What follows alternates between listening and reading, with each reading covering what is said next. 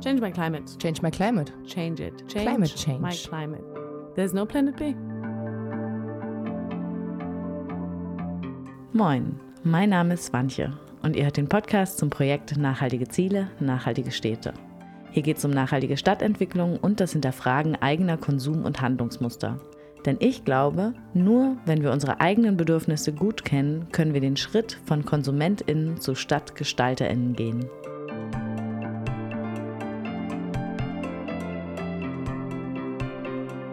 Hallo und herzlich willkommen zur nun neunten Folge des Podcasts zum Projekt Nachhaltige Ziele, nachhaltige Städte. Eigentlich war es unser Ziel, projektintern diese Folge noch vor dem großen Weihnachtstrubel zu veröffentlichen. Denn passend zu der Zeit, die ja oft in ein großes Konsumfest ausartet, haben wir als Thema für die Dezemberfolge und dann auch die Januarfolge Logistik ausgewählt. Nun wird es halt eher eine Post-Weihnachtsfolge und vielleicht inspiriert sie euch aber zu guten Vorsätzen für das neue Jahr. Wir vom Sonne-Team hoffen das zumindest. Oft denken wir ja bei Logistik einfach an den Transport von Waren, also das Bewegen von einem Produkt oder einer Ware von A nach B. Und Logistik und Transport unterscheiden sich aber und ich hoffe, dass euch das nach dieser Folge zumindest etwas klarer ist. Eins vielleicht schon vorweg. Zur Logistik gehören auch die Prozesse, die vor und nach dem Transport geschehen. Also unter anderem die Bereitstellung von Waren und Konsumgütern, das Verpacken, der Umgang mit den Retouren und die Lagerung von Gütern. Je nach Definition könnte dann auch der Umgang mit bzw. die Koordination von Arbeitskräften dazu zählen. Da in der heutigen Folge aber vor allem die Interviews, die wir immer wieder im Rahmen des Projektes führen, im Vordergrund stehen, will ich gar nicht so viel Worte verlieren und eigentlich nur noch die Personen vorstellen, von denen ihr gleich mehr hört. Das erste Interview habe ich mit Till Zimmermann von Ökopol geführt. Ökopol ist ein Institut für Umweltberatung mit Sitz in Hamburg, das im Auftrag des Bundesumweltamtes eine Studie mit dem Titel Die Ökologisierung des Onlinehandels durchgeführt hat. Mit Till habe ich dann darüber gesprochen, ob der nun Onlinehandel ökologischer ist, als vor Ort im Laden zu shoppen und auf welche Parameter ich dann beim Einkaufen achten kann. Das zweite Interview habe ich mit Thorsten Pelikan vom Globus Naturkostladen in Eberswalde geführt. Er und seine Frau haben seit 1998 einen Bioladen in Eberswalde übernommen und wollen damit jeden Tag die Welt ein Stückchen besser machen. Wie das genau durch Konsum gehen kann, wo wir doch hier über Suffizienz und vielleicht mal nicht einkaufen nachdenken wollen, hört ihr dann nach dem Interview mit Till Zimmermann.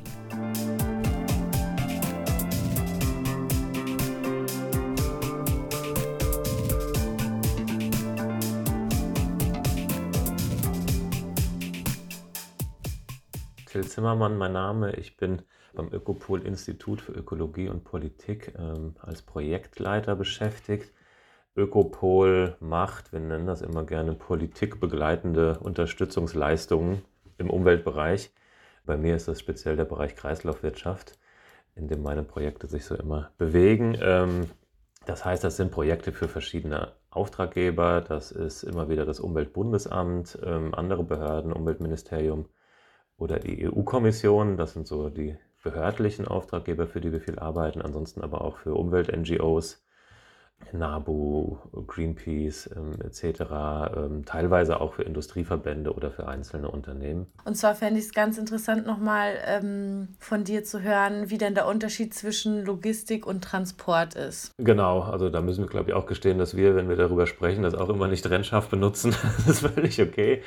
Grundsätzlich ist es so, dass Logistik erstmal der deutlich breitere und umfassendere Begriff ist, ähm, der eben nicht nur die Transportprozesse, also nicht nur das fahrende Lieferfahrzeug oder den Lkw ähm, oder den Zug oder was auch immer umfasst, sondern eben auch noch die Prozesse, die damit einhergehen. Auch der Lagerprozess, äh, das Kommissionieren der Waren, wie man das im Onlinehandel nennt, also das aus dem Regal nehmen, das fertig machen. Ähm, Transport ist dann wirklich der konkrete Transport mit dem 40-Tonner oder eben dem 3,5 Tonnen Lieferfahrzeug. Ähm, was ja eben das ist, was wir dann auch sehen, wenn wir auf die Straße gehen. Äh, was genau meint Ökobilanz, vor allem im Sinne darauf hin, welche Indikatoren oder welche Maßstäbe bei der Ökobilanz gesetzt werden? Das heißt, welche Daten schaut man sich genau an? Weil ich finde, es gibt Ökobilanzen und es gibt Ökobilanz. Also so, genau, welche, welche Daten sind Grundlage für die Berechnung? Genau, aber das ist der, der wichtige Punkt, den hast du gesagt. Ökobilanzen sind sehr unterschiedlich und man muss auch echt vorsichtig sein, wenn man da verschiedene miteinander vergleicht, weil ich weiß eben nicht, haben die die gleichen Prozesse angeguckt, ähm, sind die gleich methodisch vorgegangen und so weiter. Ähm, wir haben ja verschiedene Dinge getan im Projekt. Einmal haben wir ja ausgewertet, was sagt eigentlich die, die Literatur, der Stand der Wissenschaft zu diesem Vergleich stationärer Handel und Onlinehandel. Und ähm, wenn ich so einen Vergleich vornehme, reicht es eigentlich nur auf das zu gucken, wo sich die beiden Systeme, also stationärer Handel und Onlinehandel, unterscheiden. Und das, wo sie gleich sind, kann ich erstmal ausklammern, wenn ich die beiden eben nur vergleichen will.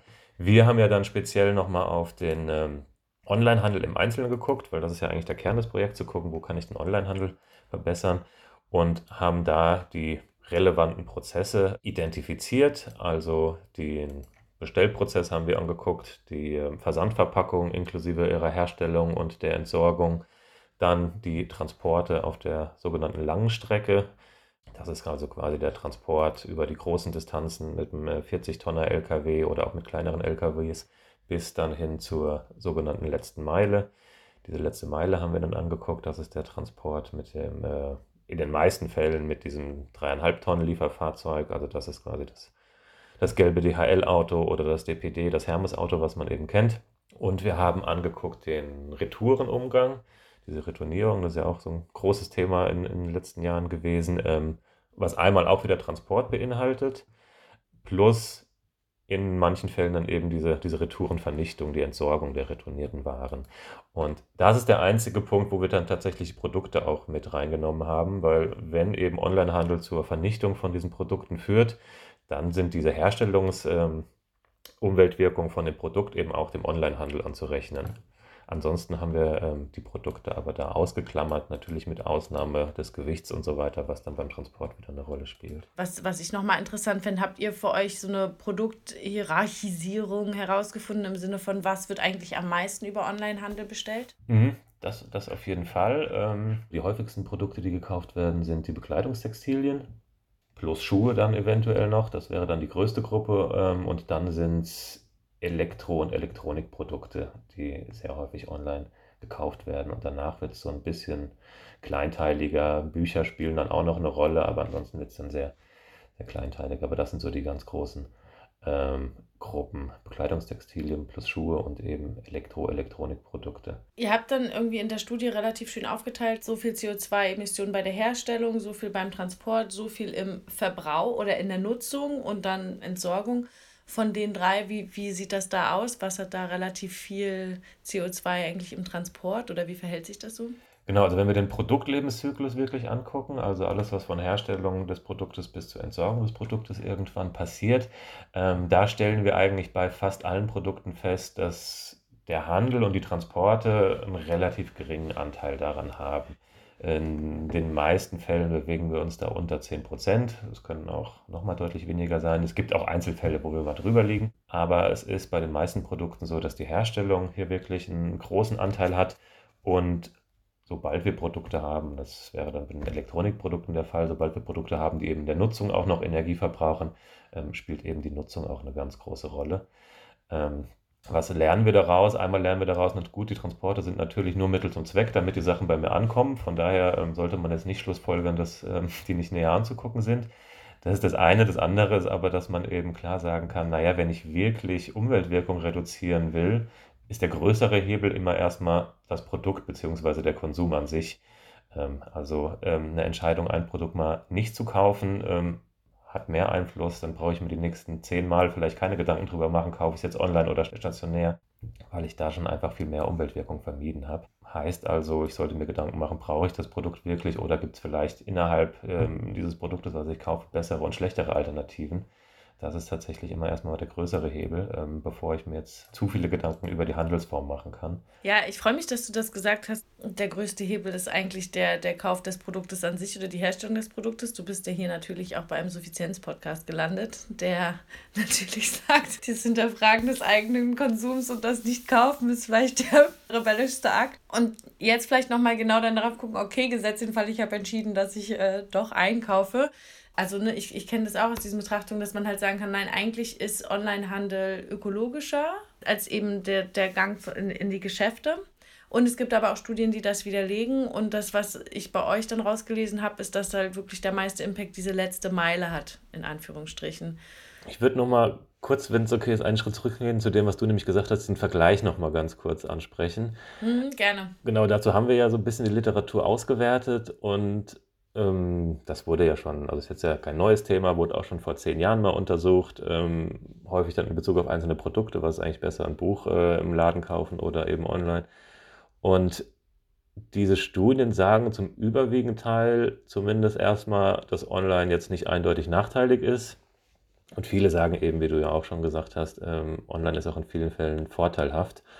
Und das ist ganz interessant, das haben wir eben ausgewertet mit dem Ergebnis und das ist trotzdem was, ähm, was erstmal die Leute total überrascht und teilweise schockiert, weil es so ein bisschen was anderes ist als die gefühlte Wahrheit, ähm, dass Onlinehandel doch auf jeden Fall schlechter sein muss. Ähm, der Grund aber, warum ganz viele von diesen Studien zu dem Ergebnis kommen, dass zumindest im Durchschnitt äh, Onlinehandel schlechter ist, liegt häufig daran, dass die einen durchschnittlichen Einkauf annehmen.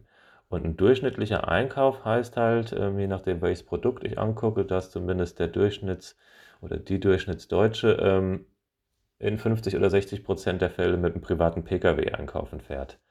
Ähm, und sobald ich halt diese private Pkw-Fahrt dabei habe, bin ich tatsächlich sehr häufig ganz schnell schlechter, als wenn ich es online gekauft hätte, weil sich eben der private Pkw, der ist einfach ökologisch viel schlechter als dieses Lieferfahrzeug, was eben nicht für einen Einkauf dann eingesetzt wird, sondern 150 Pakete ähm, transportiert.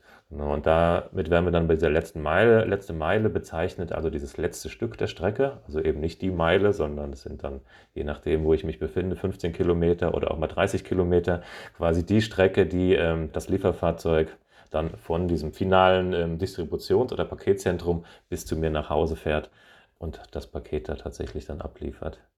Ab welchem Punkt kippt es dann sozusagen? Ab welchem Punkt wäre ähm, der Onlinehandel dann nicht mehr so gut, weil das, was jetzt ja irgendwie klar rauskam bei dem, was du sagst, ist, der Fakt, dass Onlinehandel ökologisch besser ist als der Gang in den Einzelhandel, ist an bestimmte Bedingungen geknüpft sozusagen. Welche? Genau, ganz so einfach ist es dann nicht zu betrachten. Also diesen Transport äh, auf der letzten Meile und die Fahrt mit dem Pkw, die kann man noch relativ einfach äh, erstmal vergleichen. Da ist es tatsächlich so, sobald ich mehr als zwei Kilometer mit dem Pkw fahre, bin ich eigentlich an der Stelle schon schlechter als, als das Lieferfahrzeug. Ähm, wobei auch das wieder nicht so einfach ist. Die Frage ist ja dann immer, ist es eigentlich eine zusätzliche Fahrt, die ich hier mit dem Pkw mache? Wenn ich ohnehin mit dem Pkw jeden Tag zur Arbeit fahre, was ökologisch auch nicht toll ist, aber wenn ich es halt tue und dann auf dem Rückweg irgendwo halte, ist es ja eventuell eben nicht eine zusätzliche Fahrt. Das ist so das eine. Und das andere ist ein bisschen die Frage, mache ich diese Fahrt jetzt, um einen Pullover zu kaufen, den ich sonst online kaufen würde, oder mache ich es, um äh, 50 Produkte zu kaufen? Ähm, das ähm, spielt dann natürlich auch eine Rolle. Ähm, von daher ist es da nicht so ganz einfach. Ähm, und auch hier ist es auf der einen Seite wieder so bei der letzten Meile, ich kann auf CO2-Emissionen gucken. Es ist aber nicht das alleinige Problem. Und wenn wir mit Kommunen sprechen, mit Städten und die fragen, was ist eigentlich euer Problem, ähm, jetzt wo der Onlinehandel so äh, zunimmt, dann sagen die auch nicht Treibhausgasemissionen oder CO2-Emissionen, sondern die sagen, ähm, der ganze Verkehr und diese ganzen Lieferfahrzeuge, die rumstehen, die in zweiter, dritter Reihe parken, die auf ähm, Radwegen stehen, das ist eigentlich das Problem, was die Kommunen wahrnehmen. Und da gibt es nach und nach ja auch Versuche, ähm, hier die Dinge zu verbessern. Pilotvorhaben, wo dann in einzelnen Gebieten eben im Lastenrad ausgeliefert wird. Lieferung an nicht die Menschen nach Hause, sondern eben an, an so alternative Abholorte, an eben Paketlocker und so weiter. Da ist natürlich dann auch wieder wichtig, dass ich da zu Fuß abholen kann und nicht dann mit dem Auto irgendwo hinfahre. Aber da tut sich momentan einiges weil eben diese Städte auch im Zuge dann Mobilitätswende, Fahrradverkehr soll gefördert werden, mehr und mehr feststellen, es ist einfach verflucht wenig Platz in Städten. Und ähm, man muss hier, wenn man so eine Verteilung vornimmt, dann auch wirklich gucken, wie man große Fahrzeuge reduziert. Und Lastenräder zum Beispiel sind da einfach eine gute Alternative. Tatsächlich darf man aber auch das Ladengeschäft an sich da nicht außer Acht lassen, ähm, weil das Ladengeschäft im stationären Handel, das muss ich hier messen bzw. vergleichen mit dem eventuell Hochregallager, was ich im Onlinehandel habe, im riesigen Amazon-Lager oder was auch immer, was durch und durch auf Effizienz getrimmt ist. Und wenn ich mir da angucke, was bei dem einen an Strom und Wärme ähm, verbraucht wird und bei dem anderen, schneidet da tatsächlich das Ladengeschäft in den meisten Fällen deutlich schlechter ab. Es wird eben aufs einzelne Produkt umgelegt Und in dem Ladengeschäft ist es ja in den meisten Fällen so, dass ich mich irgendwie äh, als Kunde, als Kundin wohlfühlen soll. Die Sachen sind vielleicht schön ausgeleuchtet. Es ist irgendwie im Winter ordentlich geheizt. Im Sommer habe ich vielleicht sogar eine Klimaanlage. Ähm, ich soll ja irgendwie zum Kaufen angeregt werden. Und das eben in Verbindung damit, dass der Umsatz relativ gesehen viel geringer ist, führt tatsächlich dazu, dass da äh, das Ladengeschäft ähm, deutlich schlechter abschneidet. Und das ist natürlich gerade der kleine, sympathische Buchladen an der Ecke, den ich vielleicht besonders toll finde, der ist an der Stelle natürlich im Vergleich zu einem Amazon viel, viel schlechter. Ähm, aber da muss man auch mal die Frage stellen, ist es dann hier wirklich die alleinige Wahrheit, die CO2-Emissionen anzugucken? Oder geht es eben nicht dann doch um, um andere Aspekte? Ich merke, ich bin da zum Beispiel auch in unterwegs, das finde ich ganz interessant, wenn man das dann so ökologisch betrachtet, dann könnte man sagen, okay, Einzelhandel macht irgendwie keinen Sinn, aber wie sehen dann Innenstädte aus sozusagen? Auf der einen Seite möchte ich nicht, dass es wie Konsumtempel wirken, aber irgendwie ist es natürlich doch auch schön, wenn es so gewisse Lädchen gibt. Das ist, ähm, ja, was ist da irgendwie ein Maßstab, finde ich äh, ganz spannend. Viel, zu dem wir jetzt geredet haben, war so dieser erste Teilbericht, den ihr veröffentlicht habt, wo ihr euch vor allem auch angeschaut habt, wie sieht das aus mit dem Onlinehandel, welche Stationen gibt es, welche Studien gab es bisher dazu und äh, wie, wie können wir diese Daten interpretieren oder auch selbst nochmal was berechnen. In dem zweiten Teilbericht habt ihr auch nochmal genauer auf den Konsumzyklus im Onlinehandel geschaut und Nutzerinnen-Szenarien entworfen. Genau. Grund, warum wir da so rangegangen sind, ist ähm, im Wesentlichen, dass wir eben gesagt haben, es nützt jetzt nicht wirklich nochmal äh, eine weitere Durchschnittsbetrachtung zu machen, sondern wir haben ja eben festgestellt, das ist ja auch das, was wir eben auch schon in der Diskussion festgestellt haben, ähm, es ist einfach von Fall zu Fall total unterschiedlich. Es spielt eine Rolle, wie die, die Menschen online einkaufen, also im Sinne, wie suchen sie die Informationen, wie lange brauchen sie dafür, äh, was kaufen sie, das hat dann wieder einen Einfluss auf die Versandverpackung ähm, wo wohnen sie genau? Ist es eher im Land? Ist es eher in der Stadt? Und retournieren sie oder retournieren sie nicht? Und dazu haben wir eben diese ähm, Nutzerinnen-Szenarios äh, entworfen und die dann entlang dieser einzelnen äh, Schritte ökologisch bewertet und dann in einem weiteren Schritt dann hier auch die verschiedenen Optimierungsmöglichkeiten, die wir uns angeguckt haben, dann ökologisch bewertet. Welchen Einfluss hat das Bestellen oder welche Produkte man bestellt auf die Versandverpackung oder was kann genau kurz nochmal Rückfrage zu den Verpackungen? Einmal klar, je größer das Produkt, desto größer wird auch irgendwie die Verpackung sein. Das ist ja relativ naheliegend. Dann ist es eben immer äh, relevant, braucht dieses Produkt irgendwie eine Schutzfunktion von der Verpackung. Also ist es ein sensibles Produkt, brauche ich irgendwie noch Füllmaterial drumherum ähm, damit es gepolstert ist, was tatsächlich einen großen Unterschied macht. Wir haben ja zwar in den letzten Jahren alle gelernt, dass Papier ähm, viel, viel toller ist als Plastik, aber tatsächlich ist es hier, wenn wir CO2-Emissionen angucken, häufig so, dass ein Kunststoffbeutel, äh, in dem ich die Dinge bekomme, ökologisch an der Stelle erstmal besser abschneidet als ein Pappkarton, was einfach daran liegt, dass der Pappkarton insbesondere ein Vielfaches wiegt normalerweise als diese dünnen, Kunststoffbeutel, die man auch kennt. Aber ist dann da auch schon quasi das Recycling der Stoffe mit inbegriffen? Genau, das ist auch äh, mit drin. Also diese Kunststoffbeutel, die es im Onlinehandel gibt, die sind normalerweise auch tatsächlich schon aus 80% Recyclingmaterial hergestellt. Das heißt, die sind vorne auch schon ähm, erstmal relativ gut, was den Materialeinsatz angeht und können auch hinten nochmal recycelt werden. Natürlich ist das Papierrecycling was, was noch ein Stück weit besser funktioniert. Ähm, aber selbst wenn man das mit reinrechnet, ist es immer noch so. Das liegt einfach wirklich daran, dass wir beim Pappkarton häufig über fünfmal so viel Material reden als, äh, als bei dem Kunststoffbeutel. Ähm, es gibt jetzt momentan gerade die Entwicklung, dass ähm, hier sprechen wir immer noch über Einwegverpackung, dass in dem Einwegbereich ähm, sich ähm, Papierbeutel mehr und mehr verbreiten die so sich dann von der Masse her so ein bisschen zwischen den beiden bewegen, also deutlich leichter sind als die Pappkartons, aber eben auf Papierbasis und das kann hier tatsächlich nochmal eine deutliche Verbesserung bringen. Welche NutzerInnen-Szenarien habt ihr dann entwickelt sozusagen oder von welchen Online-Kaufhandlungen seid ihr ausgegangen? Das haben ja auch nicht wir selbst gemacht bei Ökopol, sondern ähm, Kollegen von Easy Consult, die eben aus den Sozialwissenschaften kommen. Genau, die haben sich da an äh, Nutzerinnen aus verschiedenen Milieus orientiert auch aus verschiedenen Altersgruppen, ähm, was dann insbesondere in diesen Szenarien Auswirkungen darauf hat, wie kaufen die Menschen ein? Kaufen sie eher noch mit einem PC ein, ähm, von zu Hause aus dem Netzwerk? Ähm, oder ist es ein Handynutzer, der aus äh, unterwegs mobile Daten nutzt und ganz schnell und ganz zielgerichtet irgendwas einkauft, weil er das regelmäßig tut? Das spielt tatsächlich eine Rolle. Hier ist es tatsächlich so bei der Bestellung, dass die Nutzung mobiler Daten deutlich mehr Emissionen verursacht, als wenn ich das Ganze aus dem WLAN tue. Ähm, das war auch ein ganz interessantes Learning dabei für uns. Was natürlich auch eine Rolle spielt, ist so die Frage, und das ist auch in diesen Nutzerinnen-Szenarios äh, mit abgebildet, wie lange suchen denn die Menschen? Also gucke ich drei Stunden, um dann ganz gezielt zu kaufen, retourniere aber dann gegebenenfalls nicht, oder bin ich eher so der impulsive Käufer, ähm, ich gucke zehn Minuten und habe dann drei Sachen bestellt, ähm, mit einer hohen Wahrscheinlichkeit, dass dann auch zwei oder drei Sachen zurückgeschickt werden. Was man dennoch sagen kann, Retournierung macht es schlechter. Also wir haben ja in jedem Fall den Transport, der dazukommt. Der muss es noch nicht wirklich umdrehen, das Ergebnis im Vergleich zu anderen Szenarien. Aber sobald ich eine Retourenvernichtung habe, dann werde ich eigentlich automatisch sehr, sehr schlecht. Also das kann man auf jeden Fall sagen. Ähm, das ist das eine. Und das andere, was man in diesen User-Szenarien sieht, sobald ich das Paket bei der Post oder ähnliches wieder mit dem privaten Pkw abhole, dann habe ich sozusagen das die schlechten Eigenschaften vom Onlinehandel verbunden mit den schlechten Eigenschaften vom Kauf im stationären Handel und dann bin ich auch direkt sehr, sehr schlecht. Das sind also die Dinge, die man auf jeden Fall vermeiden sollte. Da du mich ja nochmal, wir veröffentlichen den Podcast ja auch vor Weihnachten und dachte ich so, stimmt, wenn du jetzt eh so viele Weine, äh, Online- oder Interviewanfragen für das Weihnachtsbusiness hast, was ist denn jetzt deine Empfehlung? Genau, ich, ich drücke mich dann immer regelmäßig davor, eine Empfehlung für Onlinehandel oder stationären Handel zu geben, ähm, weil ich einmal in Wirklichkeit nicht glaube, dass die Leute ähm, vorher überlegen, was ist ökologischer, sondern man hat andere Gründe, warum man sich für das eine oder das andere entscheidet. Ähm, und dann kann man es vielleicht rechtfertigen damit, dass es ökologischer ist oder weniger ökologisch.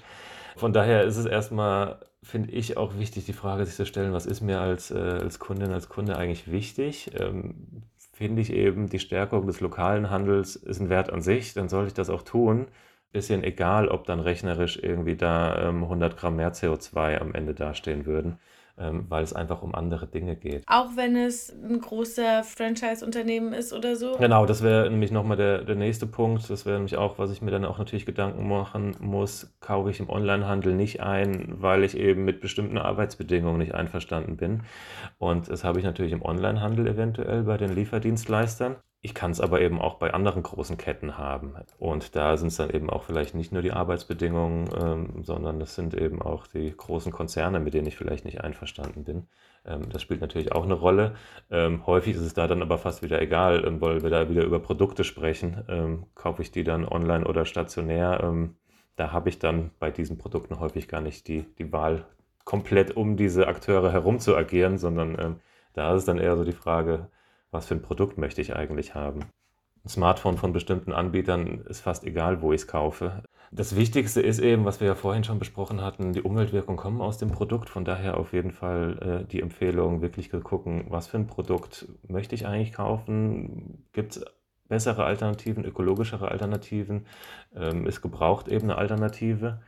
Und da muss man ja auch sagen, bietet online ähm, auch wirklich große Chancen, weil ich ja da relativ gezielt auch gebrauchte Produkte oder genau das gebrauchte Produkt suchen kann, was ich vielleicht äh, kaufen möchte, was ich eben nicht im gleichen Umfang im Second-Hand-Laden, den ich, wenn ich Glück habe, in der Nähe habe, ähm, auch dann gezielt finden könnte. Gab es für euch noch andere Insights aus dieser Studie, die ihr gemacht habt, wo ihr im Team oder auch du für dich dann gedacht habt, so, ah krass, das war irgendwie neu, interessant, hätte ich nicht gedacht. Also vorhin auch formuliert im Sinne von anders als die gefühlte Wahrheit? Ähm, Wäre jetzt nochmal ein bisschen ein spezieller Themenbereich, aber wir haben uns ja auch intensiver mit dem Thema Mehrwegverpackungen im Onlinehandel eingesetzt äh, auseinandergesetzt und haben da ja auch tatsächlich so äh, in einem anderen Projekt wiederum äh, mit großen Akteuren, also mit Otto und Shibo, aber auch mit dem Avocado Store, die ja schon gezielt auch äh, nachhaltige Kundinnen ansprechen, ähm, Tests gemacht, wo die eben pilothaft solche Verpackungen eingesetzt haben. Ähm, und das eine, was man da erstmal lernt, ist, dass die, die Kundinnen und Kunden das fast alle ganz toll finden, wenn man sie dazu fragt und die meisten auch sagen, ähm, ich bin auch bereit dafür mehr zu zahlen. Das tatsächliche Verhalten aber dann häufig wie so oft ein anderes ist.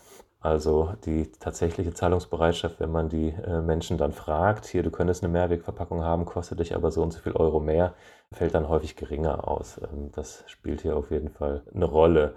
Die Online-Händler finden es auch erstmal super, aber sie sind halt mit diesen Mehrkosten konfrontiert. Ähm, und da sprechen wir tatsächlich über zwei bis vier Euro pro Sendung Mehrkosten bislang, was insbesondere daran halt liegt, dass diese Mehrwegverpackungen dann auch wieder zurück müssen. Also die müssen ja zurückgeführt werden. Und die Online-Händler ähm, scheuen natürlich diese Mehrkosten. Die sind ja im Onlinehandel eben in so einer Situation, eigentlich selbst der Versand darf ja den Kunden noch nicht mal wirklich was kosten. Und dann eben so zwei bis vier Euro, das ähm, ist für die ganz schwer zu akzeptieren. Und umgekehrt, ähm, die Kundinnen sagen zwar ja, finden wir super, aber in Wirklichkeit will man auch nicht jedes Mal zwei bis vier Euro mehr zahlen. Ähm, und das ist ja so eine Erfahrung, die macht man immer wieder so in dem Nachhaltigkeitsbereich, dass erstmal die, die erklärte Bereitschaft, irgendwas zu tun und dafür mehr zu tun, sehr, sehr groß ist. Aber im konkreten Kaufsfall ähm, sieht es dann häufig halt doch wieder anders aus.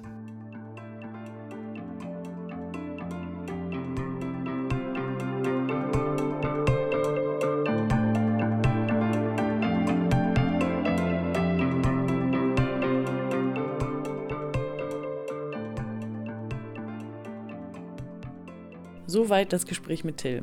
Vielleicht ein guter Moment, um kurz innezuhalten und zu überlegen, wie denn eure praktisch gelebte Bereitschaft ist, ökologischere Ansätze zu unterstützen. Interessant fand ich hier, dass der größte ökologische Impact eben die Kaufentscheidung an sich sowie der Transport auf der letzten Meile ist. Also für mich hier noch mein kleines Plädoyer fürs Fahrradfahren schlechthin. Und nun aber zum bereits im Intro angekündigten Interview mit Thorsten vom Globus Naturkostladen in Eberswalde. Wir haben es im Büro des Ladens aufgenommen, also wundert euch nicht über die Geräuschkulisse. Es ist ein echtes Everswalder Bürofeeling.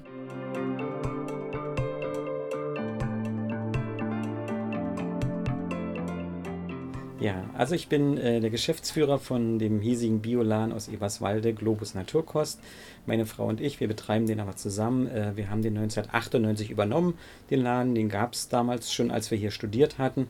Und während des Studiums sollte der ausverkauft werden. Und dann haben wir halt zusammen den Laden übernommen und haben parallel studiert und Laden geführt und jetzt dann irgendwann nach dem Studium nur noch den Laden geführt.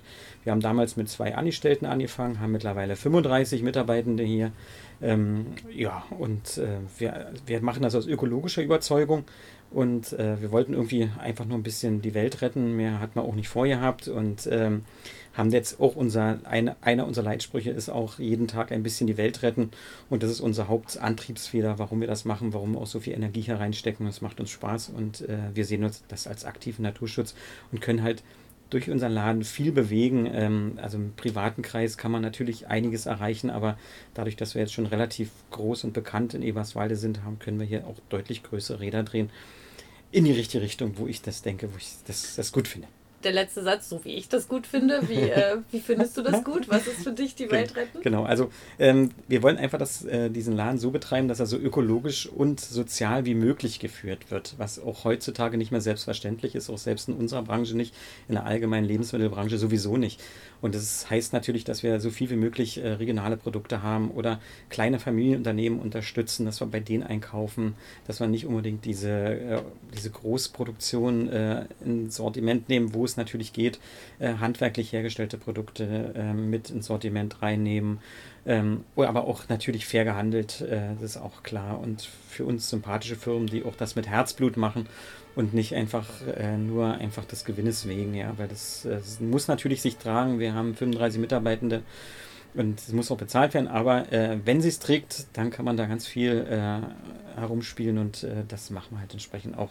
Und haben zum Beispiel einen Kaffee, gibt es halt keinen nicht fair gehandelten Kaffee hier bei uns. Das ist halt so, das ist Standard und das machen wir gar nicht anders. Ich finde es spannend, wenn man so als Konsumentin äh, im Laden ist, dann ja, hat man wahrscheinlich meist so seinen inneren Einkaufszettel, geht so rum und nimmt so mit, was man braucht und ist dann in seinem eigenen Alltag. Äh, aber dann nochmal so die Perspektive zu bekommen, ah, was gehört im Lebensmittel Handel oder im Einzelhandel da eigentlich dazu? An was muss ich als Ladenbesitzer, Ladenbesitzerin eigentlich denken? Was sind Schritte gerade, weil ja auch die heutige Folge zum Thema Logistik ist und Logistik ist ja auch nicht nur Transport, sondern es ist unter anderem auch die Lagerung von Produkten, die Auswahl von Produkten. Jetzt haben wir eine voranschreitende Globalisierung. Es gibt nicht nur den einen Produktionsstandort Eberswalde, sondern die Produkte kommen von irgendwoher, müssen irgendwie hinkommen. Was sind eigentlich so im Daily Business Dinge, die ihr in, im Globus halt bedenken müsst, sozusagen? Da fällt mir sofort bei Obst und Gemüse ein. Also uns werden auch ähm, Sachen angeboten, die aus äh, Entwicklungsländern kommen, aus Afrika, aus Lateinamerika. Also die werden uns angeboten, ob als Flugware, die kommen dann mit dem Flugzeug her oder eben mit dem Schiff transportiert. Und da haben wir als für uns gesagt, nee, Flugware nehmen wir nicht ins Sortiment. Also ich hatte mal eine Zahl gehört, das ist schon Ewigkeiten näher, aber ich denke, die stimmt immer noch aber für ein Kilo äh, Kiwi wären vier Kilo Kerosin verflogen. Ich dachte, das geht ja gar nicht. Äh, und dann gibt es das halt nicht. Dann gibt es halt Kiwi nur, wenn die aus Italien und Spanien angeboten werden. Wir könnten theoretisch aber das ganze Jahr über Kiwi anbieten, machen wir aber nicht.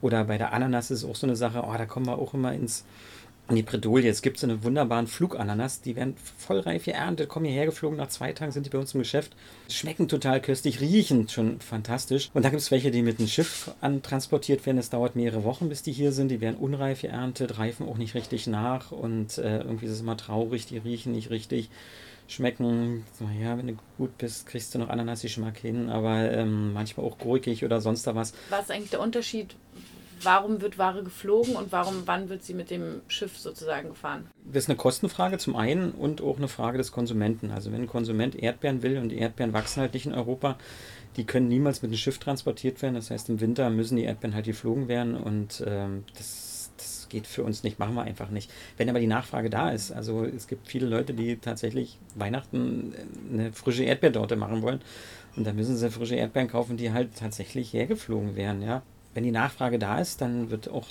wird irgendwo angebaut und entsprechend hergeflogen. Und ähm, wenn aber ähm, ein Produkt günstiger ist, per Schiff zu transportieren, und es ist ja auch für die Firmen günstiger, dann wird das entsprechend auch per Schiff ähm, hertransportiert. Also es wird wahrscheinlich keine Bananen geben, die geflogen werden. Die kommen immer per Schiff. Die kommen meistens aus Lateinamerika. Bananen müssen unreif geerntet werden und nachreifen. Und das können sie auf dem Schiff. Und deswegen ist es einfach, die sind drei Wochen meist unterwegs von Lateinamerika nach Hamburg und äh, dort reifen die halt im Container und das reicht ja aus, ja. Und da braucht man das nicht fliegen, weil das Fliegen viel teurer wäre. Ich glaube, das ist so dieser markante Unterschied nochmal bei Flugware, dass es bestimmte Obst und Gemüse angibt, die können nicht nachreifen noch, die könnten quasi hm, nicht mit dem genau. Containerschiff transportiert werden und deswegen werden sie dann sozusagen geflogen. Und das finde ich so verrückt. Das ist ja nochmal was ganz anderes, was man in seinen Bestellungen und auch in der Logistik mit Lebensmitteln, also Obst und Gemüse mitbedenken muss oder auch Käse, wie werden die transportiert und weil das sind ja Lebensmittel, die noch weiter leben.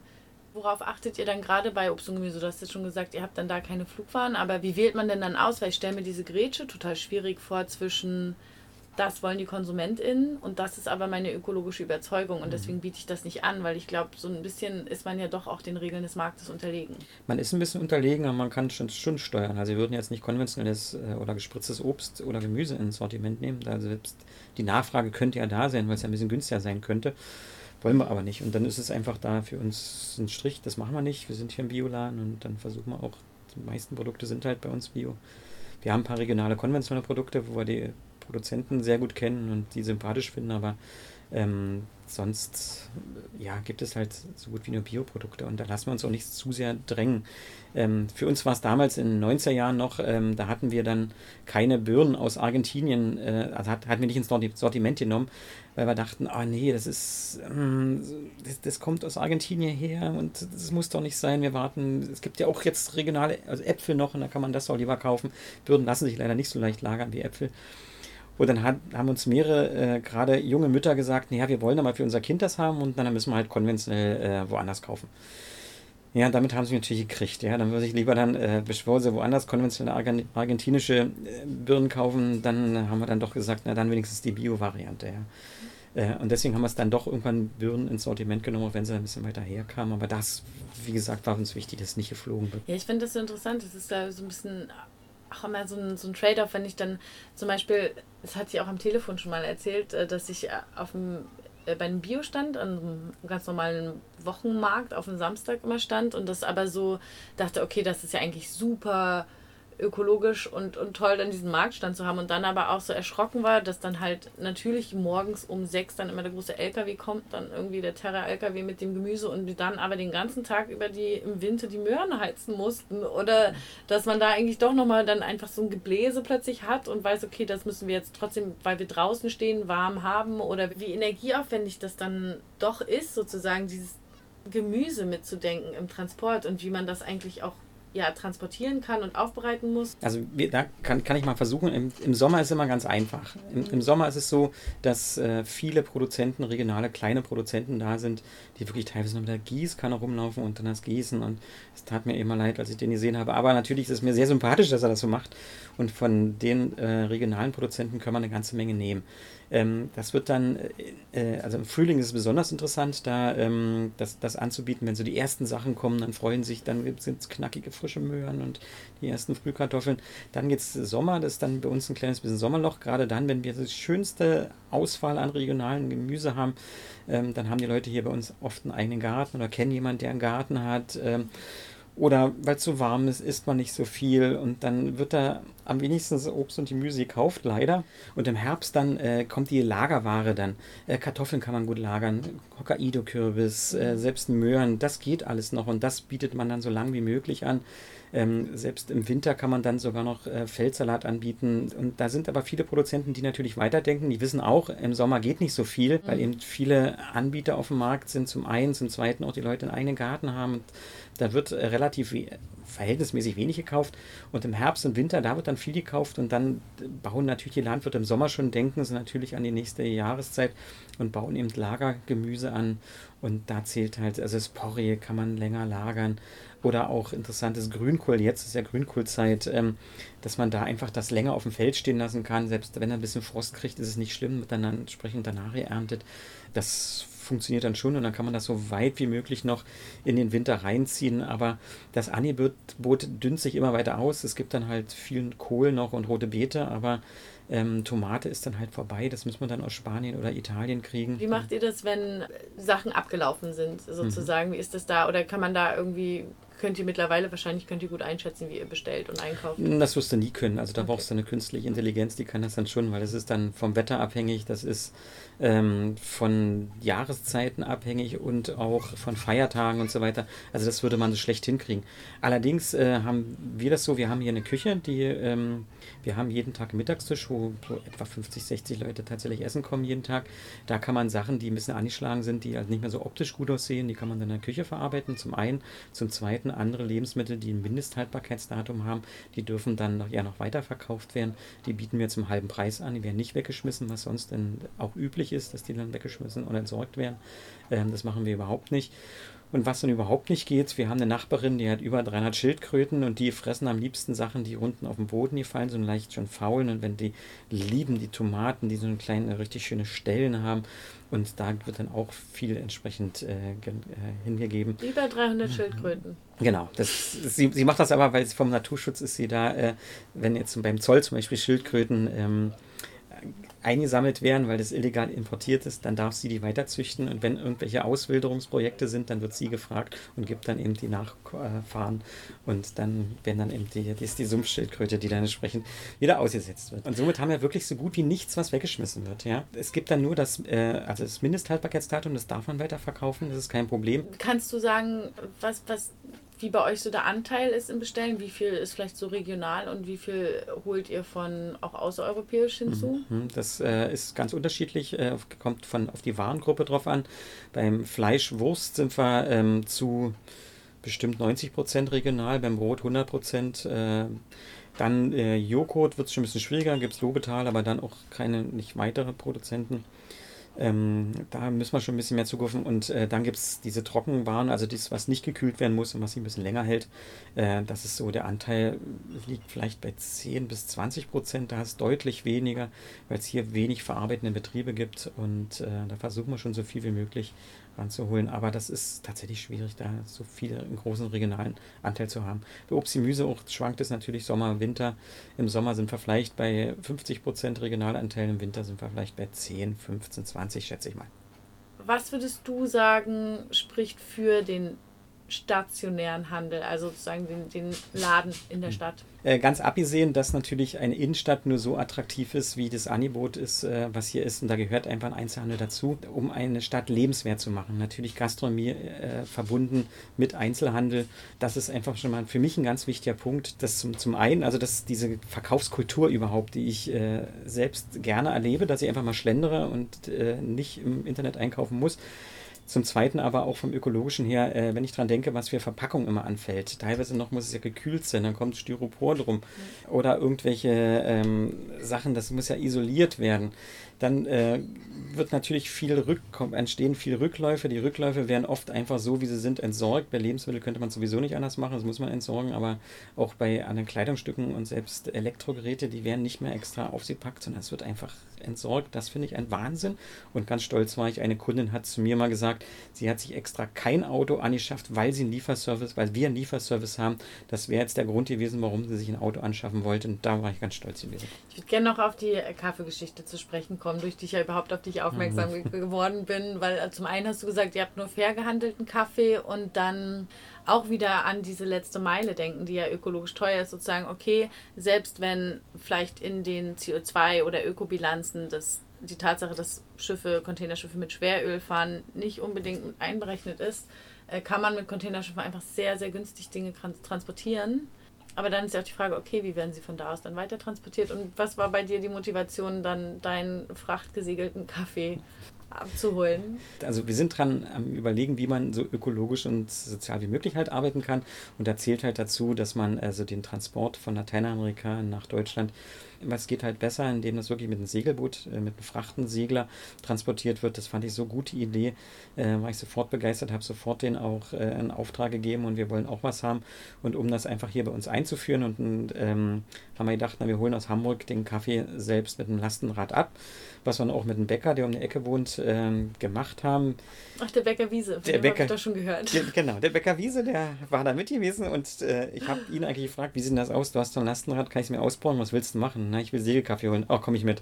Leider habe ich mir den Fuß verletzt beim Klettern äh, und das ist mein Kollege gefahren, aber trotzdem wurde der erste Kaffee tatsächlich dann entsprechend abgeholt mit einem Lastenrad aus Hamburg. Und, und macht ihr das jetzt noch öfter mal oder nee, das war, halt das, die Radtour in Grenzen? Das hält ja. sich in Grenzen, aber wir wollten dann ähm, tatsächlich ein Jahr, ein, einmal im Jahr mit dem Bäcker Wiese irgendwas anderes holen. Also wir haben auch regionale Kürbiskerne, äh, die wollte man dann halt Spelitz mal abholen und äh, also da in der da gibt es schon Möglichkeiten, dass man da was zusammen machen kann. Und ja. wie kommt jetzt aber der frachtgesegelte Kaffee zu euch? Der wird dann tatsächlich mit einem LKW äh, gebracht äh, nach Eberswalde. Ähm, in Eberswalde wird er geröstet und dann von der Rösterei hierher mit einem Pfandeimer hierher transportiert. Wir kriegen dann jede Woche unseren frisch gerösteten Kaffee, der dann auch noch lose, also unverpackt verkauft wird, wo wir dann gereinigte Joghurtgläser anbieten. Äh, wo, und bei unserer Unverpackt-Station haben wir dann auch tatsächlich fairerweise hingeschrieben, ab hier unverpackt, weil oft sind 80 Prozent der Verpackungen schon angefallen, bis es bei uns im Laden ist. Und wenn man dann das hier dann anbietet, dann kann man suggerieren, oh hier, wir haben jetzt etwas Unverpacktes gekauft, aber es ist halt nicht fair. Und deswegen ist es ab hier unverpackt und dann kann man noch ein bisschen was machen, aber die Großteilverpackung ist halt schon durch, leider.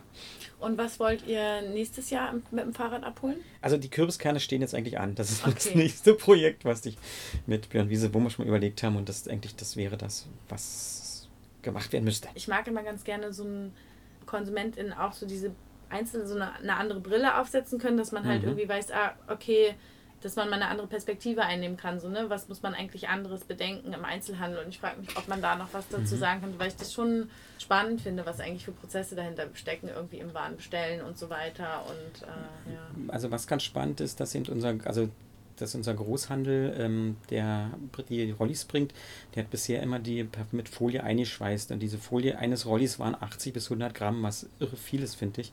Und seit Jahren experimentiert er dran, neue Rollis zu produzieren, die dann Klappen haben und die dann eben nicht mehr mit der Folie ummantelt werden. Und das wird jetzt in den nächsten Wochen, also es sollte schon vor zwei Wochen jetzt kommen, aber es ist so auf wirklich Endspurtphase, wo es jetzt demnächst eingeführt wird, wo wir wirklich dann, also jeden Tag fast ein Kilo äh, Folie sparen, was ich schon irre viel finde. Mhm. Also in der Hinsicht äh, kann man da auf jeden Fall nochmal drüber nachdenken. Ich finde auch ganz spannend ähm, zu sehen, dass eben dieses unverpackt äh, nicht heißt, dass es jetzt völlig unverpackt dort äh, im Laden ist, sondern es ist eine ganze Menge Verpackungen bis dahin angefallen. Deswegen bieten wir zum Beispiel keine Nudeln unverpackt an. Vielleicht auch interessant, weil wir nämlich sagen, diese, äh, die kriegst du in 5 oder 10 Kilo Packung und die Folie ist aber so dick, dass du eigentlich, wenn du 10 mal 500 Gramm nimmst, die viel dünner ist, dass du da etwa genauso viel Folie verbrauchst, als wenn du die große Dicke hast. Und das ist einfach nur mal Augenwischerei, dass es so schön aussieht. Du machst es unverpackt, aber die Folie ist da gewesen. Ja, die ist schon angefallen, nur dass man die nicht sieht. Und das wäre einfach traurig und schade. Und deswegen haben wir, nee, äh, keine Nudeln unverpackt. Das ist es nicht.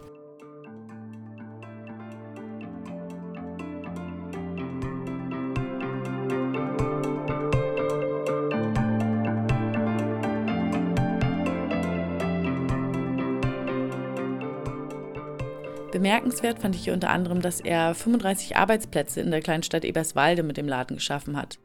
Das wäre bei den uns bekannten üblichen Discountern oder Supermärkten so gar nicht möglich und ich finde, dass es ein wirklich schönes Beispiel dafür ist, wie sinnvolle Beschäftigung in der Region generiert werden kann. Und ich bin auch eigentlich total neugierig, diese 300 Schildkröten mal zu sehen. Also, was für eine super Option, äh, Salatblätter und Möhrengrün zu verwerten. Bei diesem Input belasse ich es für heute und schicke euch ins neue Jahr und freue mich, wenn wir uns im Januar hören. Ich werde dann mit Bella am 14.01. am Mittwoch live aus dem Studio des Freien Radios Berlin-Brandenburg senden, dem Studio Ansage. Und wir werden einige Logistikansätze, die ihr in der heutigen Folge gehört habt, unter den Gesichtspunkten der Permakultur diskutieren. In dem Sinne, passt auf euch auf und kommt gut ins Neue. Bis bald. Ciao.